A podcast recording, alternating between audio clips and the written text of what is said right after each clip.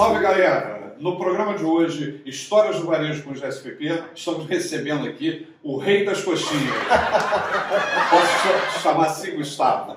Nosso amigo Gustavo Scaramboli, sócio da Lecador. Pô, intimidade é uma merda, né? Mas com certeza é o Rei da Coxinha, certo? Gustavo, é, a Lecador, ela vem desde 1990, não é isso? Lecador como marca sim. Como marca sim. E, o que não falta é história para você contar para a gente aqui. Muita. Mas, primeiramente, eu pediria então que você contasse um pouquinho dessa trajetória de sucesso que é a Lecador. Então, André, é, meu pai começou em 80, né? Ele tinha recém saído da música. E, ele... Renato e seus Blue Caps. É, pois é. E depois com o Sullivan, né? E aí meu pai com 18 anos era diretor de gravadora, cara. Então, era um cara que os caras falavam assim, porra, Zé Carlos, vai morrer contando centavo. Esse era meu pai. Então ele, ele, ele ficou famoso na época porque ele conseguiu produzir um disco com um décimo da verba de produção. E aí é, é, a minha avó era muito empreendedora, né? Minha avó, ela teve de tudo, salão de beleza, salão de festa, ela vendeu docinho na rua, ela teve restaurante, parque, de tudo. Só que minha avó era empreendedora, não era administradora. Meu pai era empreendedor e administrador. Então acho que essa é a diferença, né? Eu falo assim, ah, 90% dos negócios que quebram no segundo ano. Cara, não adianta você montar um negócio. Você tem que saber administrar. Abrir é fácil, administrar que é difícil. A gestão é tudo. Porra, e, e ele falava assim, olha, é, quando, a gente, quando a gente abriu a primeira loja, que, que ele foi soltando a rédea, né? Ele falou assim, cara, a gente abriu a primeira loja sozinho, né? Que ele falou assim, dou dinheiro, você vai abrir a loja. A gente, pô, acompanhou a obra toda, aprendeu tudo, ele falou assim, olha, parabéns, mas você fez o mais fácil, que gastar dinheiro. O mais difícil vem agora, que é fazer dar lucro. E as pessoas enxergam isso, acham que abrir um negócio é simplesmente gastar dinheiro e abrir um negócio. Abriu a porta, maravilha, vai dar certo. Não é assim. Tem mil coisas entre você abrir a porta e fazer dar certo. É, várias coisas que a gente passa para o franqueado hoje, né? Assim, gente, não é só você atingir ponto de equilíbrio. É você ultrapassar de longe e ganhar dinheiro. Porque não interessa que você ganhe dinheiro, não é que você bata o ponto de equilíbrio. E nem que você venda mais. Você venda mais de forma consistente com uma economia de matéria-prima, né? que faça o nosso dinheiro. E aí, é, ele em, em 80 comprou uma loja da minha avó na Piedade. Ele saía para trabalhar antes da gente acordar para ir para a escola e voltava depois que a gente ia dormir. Quer dizer, a gente não, não, não conhecia nosso pai, trabalhava o tempo todo. E aí ele chegava em casa à noite, cansado, a gente mal falava com ele, se falasse com ele, brigava com a gente. É, sábado, domingo, sábado não, sábado eu trabalhava também. Domingo, ele ficava vendo televisão em casa, vendo jornal, não sei o que, a gente mal interagia. Minha mãe falava isso, não, seu pai está cansado. E aí ele, ele foi levando até é, é, quando chegou em 88, ele.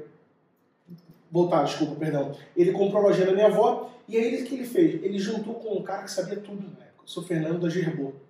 A Gerbô era uma confeitaria super conhecida. Só que é, eu acho que o seu Fernando não se entendia com o irmão. Eu não lembro dessa história direito. E aí ele ofereceu para o seu Fernando: Seu Fernando, vamos ser sócios? Eu assim, mas eu não tenho dinheiro.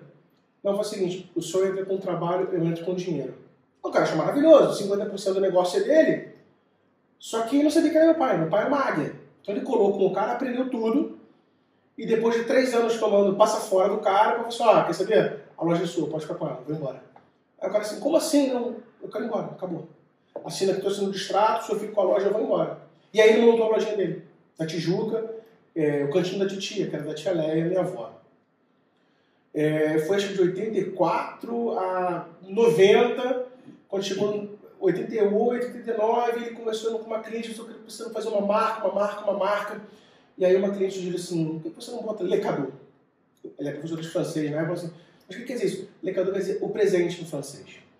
Ele achou legal, gostei do nome. Só que ele é portuguesou o nome, né? escreveu LS-C-A-D-O. E aí ficou um nome super forte, ele, ele abriu a primeira loja na, na Santo Afonso em 90, ele já tinha duas lojas na época, né? uma na, na, na o Santo Afonso mesmo no Shopping 45, que permanece até hoje. E aí ele converteu o lecador e o lecador foi uma febre. ele prezava muito por qualidade. Ele falava assim, você mexe em tudo, você não mexe no produto, que é o coração da empresa. O produto é tudo. Então, se, se o pessoal, quando a gente chegou lá em, em 2003, né, meu pai adoeceu é, em 2003, falou assim, seu pai está morrendo, caramba, meu pai vai morrer. O vai morrer 20 anos depois. ele, ele falava o seguinte, você mexe em tudo, mas você não mexe no, no produto. Então, beleza, estamos de acordo com isso. E, e ele fala assim, cara, o produto é tudo. O produto é tudo. Sem produto você não é ninguém. E aí a, gente, a, gente aprende muita coisa com ele. Eu tenho amigos que passavam férias lá em casa e falavam assim, cara, é, passar tempo com seu pai foi uma pós-graduação para mim, de varejo. Que o cara fazia, ele sabia de tudo, explicava tudo, ele, ele, ele vivenciou tudo, ele falou assim, cara, já lidei com todo tipo de gente. É, não é você um borra-bote para me enrolar. Ele assim, ele é muito bom de ler pessoas. E aí ele, ele, ele sempre muito reticente quanto à franquia, porque ele achou que as pessoas não fossem manter o padrão dele de qualidade. Ele era muito exigente, muito exigente. Eu me lembro que a gente esteve juntos há quantos anos atrás? Uns 10 anos Foi mais atrás. que isso, cara. Foi antes de a gente pensar em formatar o negócio. Foi, muito a gente esteve lá na, na GSP, é, lá do lado do, do, Centro Empresarial Shop. Pois é, porque ele falou assim, cara, procura esse cara aqui, esse cara saca de franquia. Era você. E aí a gente conversou, começamos eu, você, Raul, meu irmão do meu novo. Isso. E aí já franquia, franquia, franquia. Aí eu passei, não, eh, não é muito agora não, beleza. E aí o que aconteceu? Em, em 2000 e 18, a gente foi apresentado o Dudu Mesquita, que é um chefe e muito amigo nosso, e ele pediu uma franquia. E meu pai falou assim, cara, testa com o Dudu, porque o Dudu eu sei que não vai, não vai mexer no produto. E deu super certo. A gente, pô, enquanto isso, a gente foi matando com vocês aqui, e é. o Dudu abrindo, e a gente fazendo acontecer. E aí eu queria perguntar para você o seguinte, é, até vocês, vocês até a 15ª loja, vocês cresceram por capital próprio e depois vocês resolveram expandir através de franquia. Sim. O que, que levou vocês a, a resolver, né, já que o pai de vocês era reticente com relação a isso, a expandir através da franquia? falta de braço. A gente não tinha mais braço para crescer. A gente é, não tinha mais como trocar um negócio que desse certo. A gente viu o seguinte, poxa, é, se eu entregar para um franqueado, óbvio que a gente tinha que se cercar com um contrato bem feito, e isso a gente fez aqui. E assim, eu falo para todo mundo isso, cara, quer franquear? Procura GSPP, tô fazendo propaganda Um jabá aqui pra gente. é, procura alguém que te dê um contrato que te, te proteja. E estabeleça procedimentos e normas bem claros para que não, não, não, não, não caia no seu produto. Né? Ou não façam, não te passem para trás. E, e- e ainda assim, volta e as pessoas tentam formas de burlar isso. A gente tá sempre, eu sempre digo, André, o que, que eu faço, cara? Pô, tô com um problema assim, assim, assado. Mas, pô, não, vou pensar e te respondo. Aí você me liga, porra, faz assim, faz assado, troca isso, troca aquilo estabelece uma norma nova e a gente vai uma solução para os problemas que vão crescer, aparecendo. Então, o que aconteceu? A gente se cercou de um contrato bem feito e a gente, é, ao mesmo tempo, começou a mandar tudo pronto da fábrica. Semi-pronto, né? Então, a gente monta na fábrica e envia para as lojas não tem muito para onde correr. Óbvio que tem como você perder o controle disso, mas a gente tem uma equipe hoje de supervisão, de visita em loja, que eles olham tudo. E eu falo para eles o seguinte, gente, prefira ser visitado pela nossa auditoria de qualidade do que por um fiscal. Se ele chegar aqui, ele pode chegar a te canetar e te prender. Então, assim, é, é- é bom para você e bom para o teu cliente também, que está tá apresentando uma qualidade. Porque, no fim das contas, o cara vai chegar lá, vai comer um produto ruim e é o lecador que está ali. É. Não é a loja da Dona Maricota, né? Então as pessoas falam e é horroroso. É muito ruim. tá? Então, assim, a gente evita ao máximo, a gente tenta, é, é, a gente como franqueador tenta ao máximo ser é, parceiro e orientar. Entendeu? E aí aconteceu, a gente, por que cresceu franquia? Falta de braço, é, a gente não tinha mais como atender a todas as lojas, a gente tinha algumas operações que a gente tinha é, é, sócios que a gente viu que pô, a rentabilidade dessas operações são melhores porque o sócio está presente na loja. Então a gente precisa de um sócio presente. Cara, a melhor forma disso é uma franquia. E a gente estabelece desde cedo. assim, Você vai operar um negócio, quem vai entregar para funcionário, não abre, não vale a pena. É o famoso encostar a barriga no balcão. É isso, exatamente isso, cara. E essa visão é que a gente tem que passar sim para os franqueados, que eles são os operadores e a loja só vai funcionar se ele estiver acompanhando lá no local. André, pode até ser que o cara não esteja 100% com um umbigo no balcão, mas ele tem que ter todos os controles na mão. Eu tenho um franqueado hoje que ele é professor, tá? E o cara é o cão chupando manga com número. O cara sabe os números todos de cabeça. Os caras olham tudo, ele diz, pô, essa, essa tua é, é um franqueado profissional. Ele é, né? é outro perfil. Assim, ele, ele, tem outro. Não é aquele perfil, ele, ele, ele, ele, entra na operação, ele opera junto, tá? Mas ele sabe os números todos dele, ele sabe que o cara só pode jogar 300 gramas de, de, de, de brigadeiro em cima daquela torta. Então, assim, ele tem esse controle todo, ele sabe como é que é, como é que é, sabe o que, que vende, o que não vende, o que desperdiça, o que não desperdiça. E é um cara que está aí para vender. Assim, eu, ele trabalha com os números percentuais dele, cara. A minha marcha está aqui nesse, na economia. É, é, é, economizar também é lucro. Né? Eu falo para eles o seguinte, gente: cada um real que você economiza na sua despesa são dois a menos do ponto de equilíbrio. Entendeu? Então, os caras. Esse cara, ele é muito bom nisso. Existe franqueado que só quer encostar a barriga no balcão e nem presta atenção em nada. Mas ganha dinheiro ainda assim. Mas podia ganhar mais. Podia ganhar mais. O cara podia estar mais atenção no negócio. Mas aí é o perfil de cada um, a gente não dá para ser igual, todo mundo, a gente nem dá para ser, a gente nem quer que todo mundo seja igual. Ô Gustavo, é, durante a pandemia, a Lecador foi um fenômeno. Enquanto a gente presenciou aí inúmeras marcas, infelizmente, sucumbindo né, com esse problema mundial, é, nós vimos a, a Lecador crescer a cada dia né, com muita sustentabilidade e confiança e passando isso para os seus franqueados. É, qual foi essa mágica, qual foi esse segredo do sucesso que vocês implementaram né, é, com, a, com a, o fenômeno da pandemia? Cara, vamos lá. É, a mágica foi trabalho. É, a, a, gente começou do seguinte, a gente, quando começou a pandemia, a gente chamou todos os franqueados, a gente, a gente se colocou no lugar deles, tá? a gente ajudou parcelou que estava devendo, jogou para frente, olha, a gente não se preocupa com isso agora, vamos trabalhar todo mundo no mesmo barco, tá? É, você consegue sobreviver? Consigo. Você tem capital de giro para sobreviver por 2, 3, 4, 5, 6 meses? Tem. Então vamos embora. É, a gente deu condições para eles continuarem, a gente deu atenção a todos eles, chamando todos eles para conversar, via Zoom, né, porque não podia ser ao vivo. E aí a gente pontuou com eles tudo, tudo que estava acontecendo, que a gente imaginava que fosse acontecer no melhor e no pior cenário. E aí, ó, Cara, suspensão de contrato de trabalho, renegociação de contrato com o shopping, renegociação de contrato com o fornecedor, renegociação de contrato com blá blá blá blá. A gente fez um roteiro para eles. Olha, é isso que a gente está fazendo. Se você quiser, você faz. Eu acho que a chance de você quebrar é bem menor se você não fizer isso. Te orienta, tá? Graças a Deus todos escutaram, foram felizes com isso. Ao mesmo tempo, a gente começou a procurar soluções para o que fazer em termos de operação. Porque você, a gente como é, é aquela história da. É clichê, né? Em, em, em chinês, a mesma grafia de crise é grafia de oportunidade. Uhum. Então, apareceu um monte de ponto que até então não estava disponível. Um monte de negócio que estava meio capenga e decidiu fechar. Então, assim, a gente é, é, é surgiram oportunidades que a gente sonhava, mas que a gente não teve oportunidade mesmo. Então, a gente já sabia, e como estava acontecendo, a gente tentou implementar um negócio que, que, que a chance de dar errado era muito pequena, porque já estava vindo é, é, vacinado de crise. Então a gente sabia, a gente falava assim, olha, você vai pagar um preço maior agora, um preço melhor agora, mais baixo, mas em compensação você vai passar um tempo aí sem ter dinheiro. Você não vai pagar o ágio que você teria que pagar mais à frente.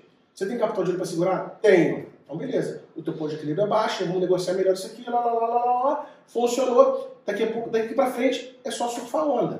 E foi o que aconteceu agora, esse ano. Um monte de franqueado, a nossa venda de, de fábrica subiu por mais de 30% com esses caras, porque as lojas começaram a maturar, maturar agora. E a gente com, com os caras ganhando dinheiro, porque eram lojas com contratos negociados lá embaixo. E aí a gente vai aprendendo, ah, são lojas menores, com vitrines menores, você precisa de todo produto assim, é, é, é, loja de custo menor, e você consegue fazer mais dinheiro assim. E vocês também desenharam um novo modelo de negócio que foram as Dark Kitchens, né? Foi, foi. Fez uma operação que era muito mais é, é, retaguarda do que frente loja. Óbvio que a gente precisava de vitrine. Meu pai falava o seguinte, a gente come com os olhos. Mas é verdade. A gente tinha montado uma operação sem, sem, sem vitrine. Aí, é, esse franqueado, por acaso da ilha, ele falou assim, Gustavo, eu posso colocar uma vitrine? Por quê? Cara, que passa de gente aqui na frente perguntando se vai ter coxinha, se vai ter torta. Eu fico imaginando quando a gente vai passar aqui, vai ver e não vai ver o produto. Então a gente vai perder com isso. Não, vamos montar uma operação. Vamos estruturar um delivery nessa operação, mas vamos ter vitrine. Então eu tenho operações que o delivery hoje corresponde a mais 50% do faturamento. Muito legal. É um custo menor. Ah, tem iFood, lá, lá, lá, o custo, escolha a imagem, cara, mas está vendendo. Está vendendo. Se você trabalha de É, você vende. vários canais de distribuição. A gente hoje, a gente ofereceu para o franqueado, acho que um bom ponto, né? Você, o que, que a gente fez de, de- de mágica? A gente ofereceu mais opções de compra para o cliente. Então hoje tem uma central de vendas por telefone, tem o e-commerce, tem os aplicativos, tem o próprio site, e tem o balcão, e tem o telefone lógico, que são seis canais de venda. Tem um aplicativo que está ficando pronto agora, o Lecador. Então, o cara só não fala com a gente se não quiser. Enquanto uns choram, outros vendem lenço, né? Tem A que gente arregaçar a manga e trabalhar. Tem que ser feito. Se você não se mexer, alguém quer tanto ou mais do que você. É isso mesmo. Gustavo, hoje vocês estão com 21 lojas próprias Isso. e 21 franquias. Acabamos de assinar mais uma nesse exato momento. Projeto que Novo é Metrô. Metrô e. Ipanema. Parabéns. Obrigado. E parabéns para o time aí que assinou esse contrato. Né? É, e a gente vê vários fãs né, da marca querendo se tornar franqueado.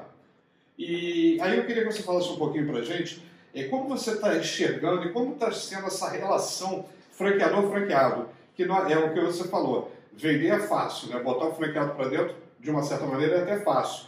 Mas a gestão, o relacionamento na franquia é tudo. É. E como é que você vê a tua rede hoje é, com relação à figura de você, Gustavo Lecador, franqueador, e seus franqueados? André, é, o que eu falo para todos os franqueados aqui.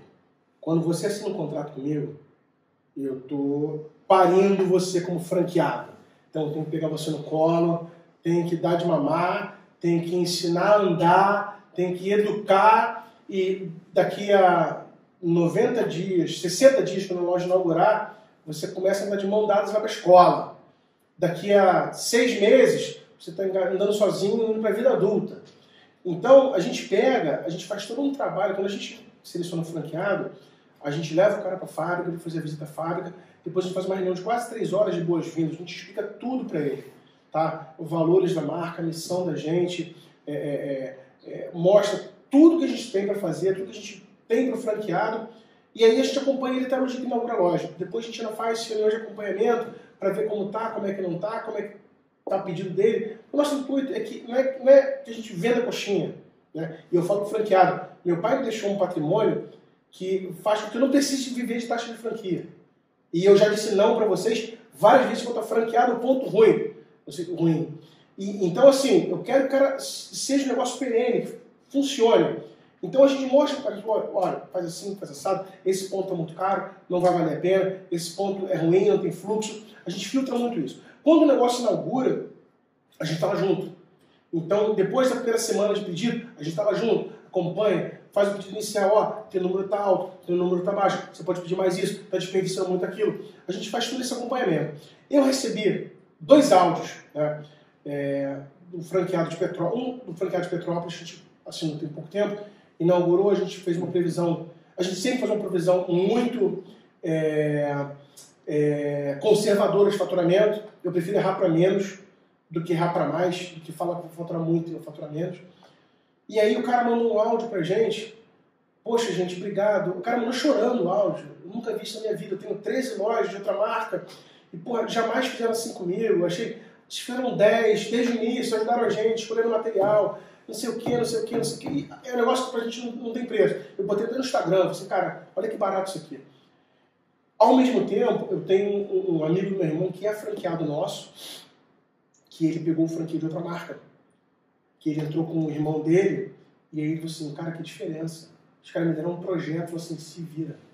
É com esse cara que eu faço a obra. E aí eu, eu inaugurei o negócio, faturando merreca. Eu tô ferrado. O que, que eu vou fazer? Olha a diferença. Então, assim, é, é isso que a gente faz com o franqueado. O franqueado, ele, ele, eu, eu, eu ainda não sei, a, a minha gerente de marketing assim, Gustavo, você tem que parar de enxergar dessa forma. Eu enxergo muito o lado pessoal, não sei separar o pessoal do profissional. Então, assim como você. Então, assim, eu vejo a marca como se uma loja fosse minha. Eu fico ofendido quando vejo um negócio errado. Esse cara, não, não, como é que você não quer ganhar dinheiro, cara? Não pode. Então, assim, a gente trata dessa forma, a gente quer que o negócio dê certo pra caramba, A gente vira para franqueado assim, franqueado, faça isso, faça isso, faça aquilo. Assim, e aí eu tenho que aprender a me tolir que nem todo mundo quer fazer aquilo. O cara pode escolher assim, assim, eu trabalho segunda, segunda sábado no escritório, domingo eu tô de plantão. É, mas nem todo mundo quer. Eu sexta-feira eu quero sair, quero para Itaipava tomar vinho. Só volto segunda-feira de manhã cedo. Cara, não é assim, a minha loja está aberta. Eu preciso estar de olho, sabe? Mas assim, são pessoas diferentes, são perfis diferentes. E você falou uma coisa é, muito legal, que na nossa academia escola, na semana passada, a gente começou com o tema franquia, e eu perguntei para os alunos, né, pra, é, o que, que é um franqueado? Aí teve uma marca aqui que está fazendo a nossa academia, e o dono da marca, né, o franqueador, falou: franqueado é o meu filho. Exatamente o que você é falou. Quase isso. a interpretação é, é essa. Quase mesmo. isso. E aí, cabe a você escolher assim: vou deixar esse cara se ferrar sozinho agora para ele aprender ou eu vou puxar a orelha dele agora? Porque tem gente que nem assim aprende. É Meu pai falava o seguinte: o burro aprende errando, o esperto aprende pegando o burro. Então, assim, pô, se eu já passei por isso, eu tenho alguma coisa para te passar. Escuta o que eu tô te falando. Entendeu? Não, não, tenta reinventar a roda, a roda já foi inventada. É isso mesmo. E Gustavo, para a gente já ir encerrando, é, o que, que vem de novidade por aí em 2022? São Paulo. Opa! O maior mercado do Brasil. Vamos, vamos invadir São Paulo? Vamos, vamos com força. Muito bem. Esse aí, gente, foi Gustavo, o rei das coxinhas, sócio da Decador. Valeu, galera. Até a próxima.